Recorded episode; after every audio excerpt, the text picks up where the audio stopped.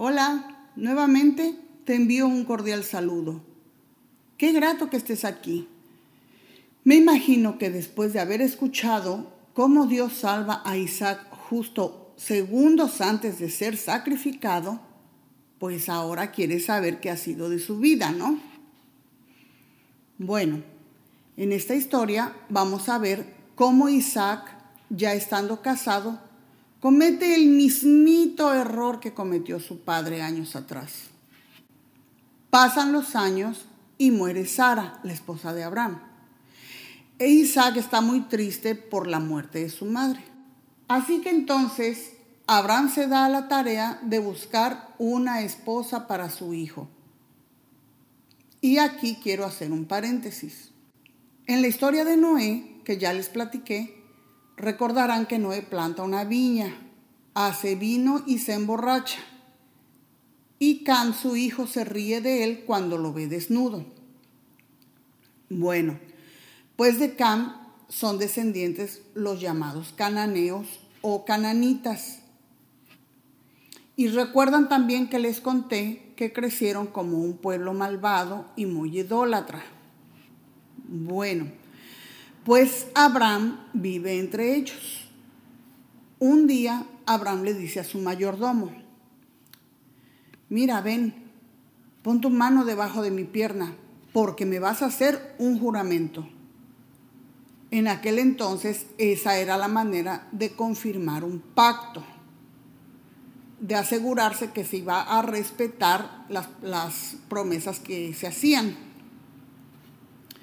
Así que Abraham le dice, aunque vivo entre los cananeos, ¿me vas a jurar por el Dios del cielo y de la tierra que no casarás a mi hijo Isaac con ninguna mujer de Canaán? Ve a la tierra donde viven mis familiares y busca entre ellos una esposa para Isaac. El mayordomo le dice, ¿y qué pasa si no encuentro una joven que esté dispuesta a viajar tan lejos de su casa? ¿Qué hago entonces? ¿Vengo por Isaac para que viva entre sus parientes? No, nunca jamás lleves a mi hijo ahí. Cuando Dios me sacó de la casa de mi padre, Él me prometió que daría esta tierra a mis descendientes. Estoy muy seguro que Él enviará a su ángel delante de ti y se encargará de que encuentres allí una esposa para mi hijo. Pero bueno, supongamos que ella no está dispuesta a venir contigo, ¿verdad?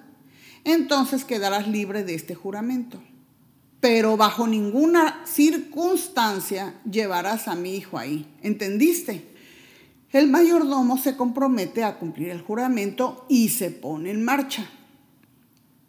Empezaba a oscurecer cuando el mayordomo llega cerca de un pozo que está afuera del pueblo. Para ahí para sacar agua del pozo y pues refrescarse un poco, ¿verdad? Y darle de beber a los camellos. Y bueno, resulta que justo a esa hora las mujeres del pueblo suelen ir al pozo para sacar agua. Así que el mayordomo se queda pensando y le hace una petición a Dios. Dios de mi amo Abraham, te ruego que hoy me des éxito y muestres amor inagotable a mi amo. Mi petición es la siguiente. Yo le diré a una de ellas, por favor, deme de beber de su cántaro. Y si ella dice, tome, beba usted, y también daré de beber a sus camellos, yo así sabré que es ella la mujer que has elegido como esposa para Isaac. ¿Y qué creen? Pues resulta que el hombre aún ni ha terminado de hacer su petición cuando de pronto, ¡zas! Ve a una joven que se acerca con su cántaro al hombro. Su nombre, Rebeca. Ella es hija de un sobrino de Abraham. Y sí, ya sé lo que están pensando. Si ella es hija de un sobrino de Abraham y Isaac es hijo de Abraham, quiere decir entonces que Rebeca e Isaac son primos. Rebeca entonces se acerca al pozo, llena su cántaro de agua y estaba a punto de regresar cuando de pronto se le acerca el hombre y le dice, por favor, dame un poco de agua de tu cántaro. ¿Y qué creen que le contesta Rebeca? Beba usted, le dice, y le acerca el cántaro para que beba. Cuando el mayordomo termina de beber, ella le dice, ahora voy a sacar agua para que beban también sus camellos. ¡Wow! Justo las palabras que este hombre le había pedido a Dios como señal. Rebeca vació el cántaro en el bebedero y corrió al pozo para sacar más agua para los camellos. El mayordomo estaba estupefacto. No puede creer que así de rápido Dios le hubiese contestado. Cuando los camellos acaban de beber, el mayordomo le da un anillo y dos brazaletes de oro. Dime por favor muchacha, ¿quién es tu padre? ¿Y crees que mi gente y yo podríamos pasar la noche en su casa? Y bueno, pues ya Rebeca le dice, ¿verdad? Pues quiénes son sus padres, le dice que no se preocupe, que en su casa hay lugar para que pasen la noche y que también cuentan con abundante comida para sus camellos. no, güey. El hombre no da crédito a lo que escucha cuando Rebeca le dice de quién es hija. No solo Dios le ha contestado su petición, sino que ha ido a parar nada más ni nada menos que a la casa de los familiares de Abraham. Alabado seas Dios de mi amo Abraham, da gracias el mayordomo. Siempre has sido bueno y fiel con mi amo. Has guiado mis pasos justo hasta la casa de sus familiares. Al oír esto, ¿verdad? Ya cuando llega a, a su casa, Rebeca corre para contarle a su madre lo sucedido. Su hermano Labán ve el anillo y las pulseras que Rebeca trae puestas y sale inmediatamente al encuentro de aquel hombre. Bienvenido, Dios lo ha traído con bien hasta este lugar. Venga, no se quede ahí afuera.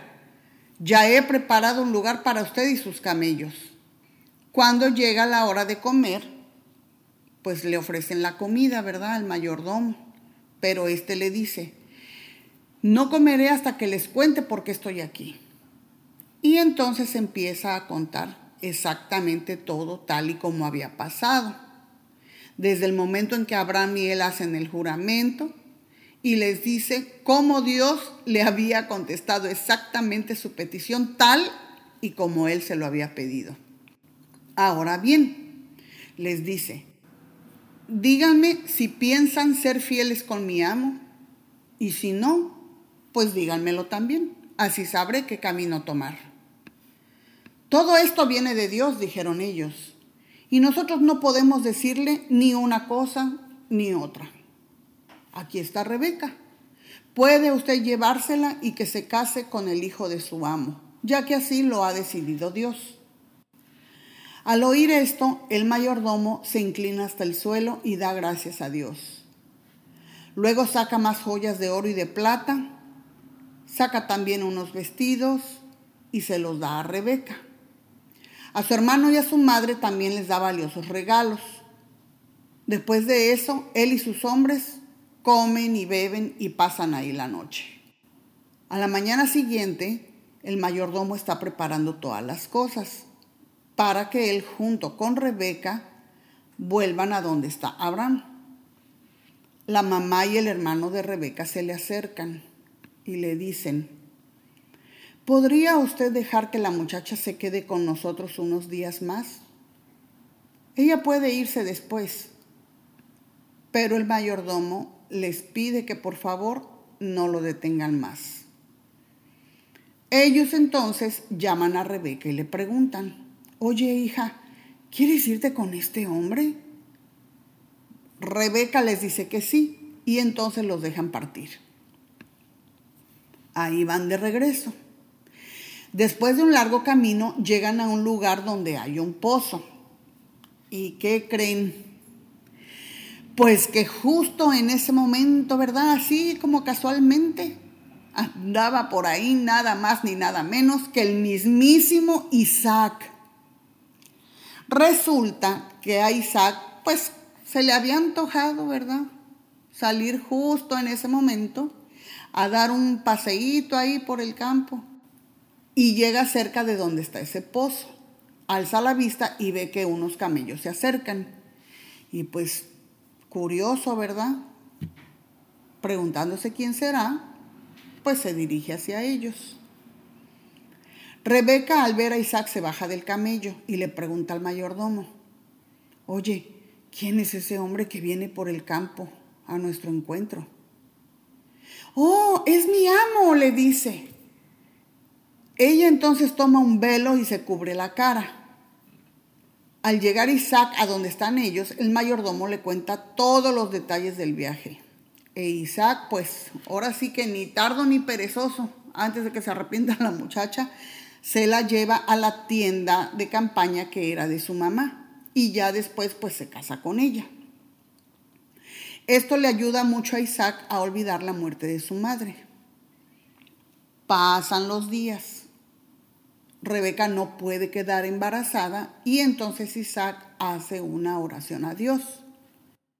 Dios le responde y Rebeca queda embarazada, nada más ni nada menos que de mellizos. Dos venían en camino. Y estando Rebeca embarazada, resulta que tiene muchas molestias. Su vientre se mueve mucho, ella no puede ni dormir, pues los dos niños se mantienen una pelea entre ellos dentro del vientre de la pobre Rebeca. Entonces ella habla con Dios y le pregunta, ¿por qué me está pasando esto? Y Dios le responde, los hijos que llevas en tu vientre llegarán a ser dos naciones, y desde el principio las dos naciones serán rivales. Una nación será más fuerte que la otra, y tu hijo mayor servirá a tu hijo menor. Así que se llega el día en que los bebés nacen. El primero en nacer era muy rojizo y estaba cubierto de mucho vello, como un abrigo de piel. Y por eso lo llaman Esaú, que significa velludo. Él es el primogénito. Al salir Esaú se dan cuenta que el otro bebé, con su manita, estaba agarrando el talón de Esaú y por eso lo llaman Jacob, que significa el que toma por el talón o el que suplanta. Ahora, ¿Recuerdan que en la historia de Abraham hay una época en que los alimentos escasean? Que él se va a Egipto y ahí les dice que Sara, su esposa, es su hermana. Bueno, pues resulta que en esta tierra donde vive Isaac también se desata una escasez de alimentos. Un hambre terrible azota la tierra, igualito como había ocurrido antes en tiempos de su padre. Isaac se traslada a un lugar llamado Gerar y piensa viajar posteriormente hacia Egipto. Pero Dios le habla y le dice que se quede a vivir en Gerar. Entonces, pues ahí se quedan, ¿verdad? En ese lugar vive un rey llamado Abimelech. Y cuando los hombres que viven ahí ven a Rebeca, pues le preguntan a Isaac que ella quién es. ¿Y qué creen? que Isaac les contesta. Yap, así mismito. Es mi hermana.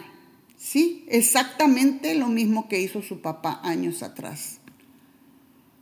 Tiene temor de decir que es su esposa porque pues piensa que lo van a matar para conseguirla. Y aquí vemos cómo se repite la historia que vivió Abraham con Sara, su esposa. Pasan los días y resulta que un día el rey Abimelech, ¿verdad? Está pues en su casa o su palacio, se asoma por la ventana y ¡zas! que ve a Isaac acariciando a Rebeca. Inmediatamente lo manda a llamar y le dice, esa mujer es tu esposa y no te atrevas a negarlo porque yo los vi, yo los vi con estos ojos que se han de comer los gusanos. ¿Por qué dijiste es mi hermana? Perdón, perdón, es que tuve temor de que alguien me matara para quitármela, le dice Isaac. ¿Cómo pudiste hacernos semejante cosa? ¿Qué tal que uno de mis hombres la hubiera tomado para dormir con ella? Tú nos habrías hecho culpables de un gran pecado. Abimelech, pues con toda su molestia, da la orden a todo el pueblo de que cualquiera que los toque será ejecutado. Viviendo Isaac y su esposa en esa región, Dios lo bendice grandemente y se hace muy rico. Adquiere muchos rebaños de ovejas, de cabras, manadas de ganado, muchos sirvientes. Y por esta razón los habitantes empiezan a tenerle envidia. Eran ya tantos los problemas que Abimelech termina diciéndole a Isaac que lo mejor es que se vaya de ahí. Así que Isaac no tiene otra opción y sale de ese lugar con todo lo que tiene. Así llegan a un lugar llamado Berseba y se instalan ahí. En ese lugar Dios se le aparece y le dice que no tema y le confirma el pacto que él había hecho con su padre Abraham años atrás. Un día se aparece por ahí el rey Abimelech y le dice Isaac, ¿a qué han venido? Ustedes me odian, ¿qué es lo que quieren ahora? Mira, le dice el rey, claramente se ve que Dios está contigo y por eso queremos hacer un trato contigo, bajo juramento. Jura que no nos harás daño, siempre te hemos tratado bien y te despedimos en paz. Mírate, mira cómo Dios te ha bendecido. Y ya después de todas esas explicaciones, ¿verdad? Pues Isaac, pues acepta hacer el pacto con ellos y prepara un tremendo banquete para celebrarlo. Comen y beben juntos. Temprano a la mañana siguiente, cada uno hace un solemne juramento de no interferir con el otro. Isaac los envía de regreso a su tierra y ellos se van en paz. De los hijos de Isaac, Esaú y Jacob hay mucho que contar. Pero esa obviamente, amiguitos, será otra historia que les contaré otro día. Bye bye.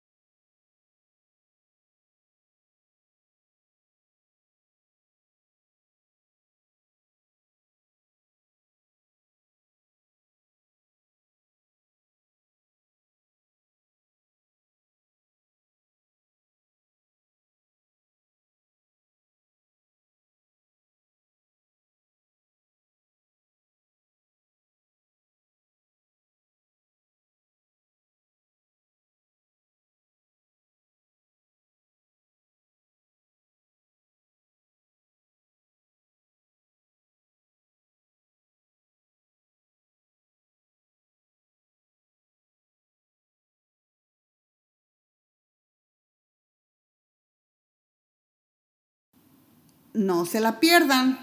Bye bye.